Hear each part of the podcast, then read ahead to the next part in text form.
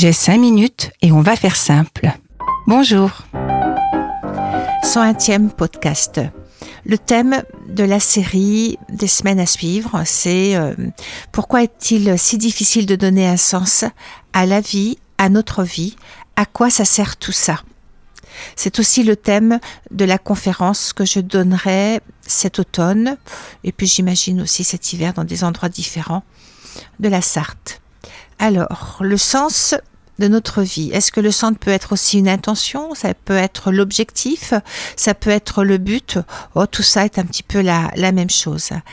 Alors, il y a deux situations. Soit nous ne savons pas du tout, nous ne connaissons pas du tout notre désir, euh, nous ne savons pas du tout où aller et on est plutôt victime d'une situation, victime des autres et les autres vont savoir pour nous.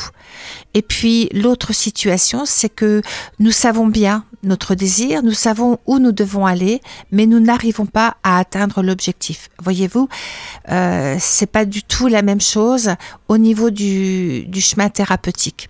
Alors, si je prends la première situation, nous ne savons pas du tout, c'est-à-dire répondre à la question de qu'est-ce que je veux, qu'est-ce que je désire, quel sens a ma vie, pourquoi je suis là, eh bien, nous sommes face à un grand vide, à, à rien. On ne peut pas répondre. Impossible. Il y a eu des moments dans ma vie où j'ai connu ça, bien évidemment. Euh, C'était mais qu'est-ce que tu veux? Qu'est-ce que tu veux vraiment? Qu'est-ce qui est important pour toi? Qu'est-ce que tu veux faire? Et là, plus on insistait, plus c'était la panique à l'intérieur de moi. Impossible d'y répondre. C'est pas que je voulais pas, c'est qu'il y avait rien. Il y avait rien qui, qui se mettait en place. Alors, qu'est-ce qui se joue à cet instant de la vie? Qu'est-ce que se joue à l'intérieur de nous? Eh bien, il se joue ce qui s'appelle notre inconscient. C'est notre inconscient qui commence à, à, à, prendre toute la place. Et dans cet inconscient-là, il y a les zones d'ombre. Hein. Je vous ai parlé de l'ombre euh, dans le dernier podcast. Qu'est-ce que ça veut dire que nos ombres? Qu'est-ce que ça raconte? Ce qui nous fait de l'ombre, eh bien, ce sont souvent nos peurs. Ce sont souvent nos insécurités. Et les peurs vont étouffer le désir. Vous savez ça, on a deux pulsions, la pulsion de vie et la pulsion de mort. Et on est souvent beaucoup dans la, pulsion mortifère, la pulsion de mort, nos incapacités, nos impossibilités, nos peurs, la peur de quitter un travail, la peur de quitter euh, euh, un couple, la peur de quitter un objet, la peur de quitter. Euh, on s'accroche. On est dans quelque chose où la peur est beaucoup plus importante le désir. Et comme on sent pas le désir et qu'on sent la peur, eh bien, il est normal qu'on reste accroché à nos peurs. Donc, on va facilement comprendre que pour pouvoir trouver le chemin de nos désirs, il va falloir désencombrer, enlever de l'ombre, pour pouvoir aller à la rencontre de nos peurs. Moi, je ne fais pas partie des thérapeutes qui pensent qu'il faut se battre avec les peurs, qu'il faut être dans le guerrier. Je pense qu'on en a ras-le-bol, au contraire, d'être des guerriers et de faire semblant de ne pas avoir peur euh, et, et, de se battre toujours pour atteindre un objectif. Je suis pas du tout en accord avec euh, cette posture. Euh, la posture qui me semble la plus tendre, c'est d'être dans le détachement des peurs, de les comprendre, de les entendre et tout doucement, elles font le rôle, elles se transforment, elles laissent la place parce que derrière chaque peur, il y a un désir. Comprenez bien ça. Derrière chaque peur, il y a un désir.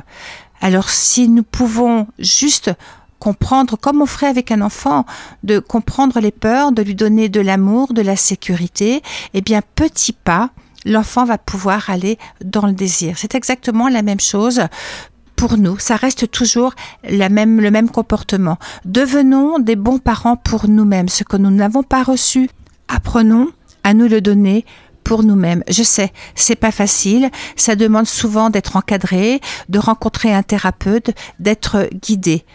Mais pourquoi ne pas investir pour pouvoir aller à la rencontre de nos désirs? Ça vaut le coup quand même, vous ne croyez pas?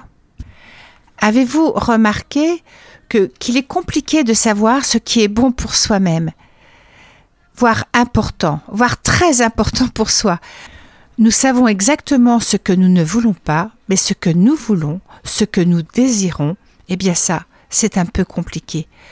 Ça va passer aussi par euh, des besoins, connaître notre besoin, ce qui est bon pour soi. Mais nous avons encore été trop peu éduqués à savoir et pouvoir répondre à notre besoin. Ils sont essentiels, c'est l'essence même de notre vie.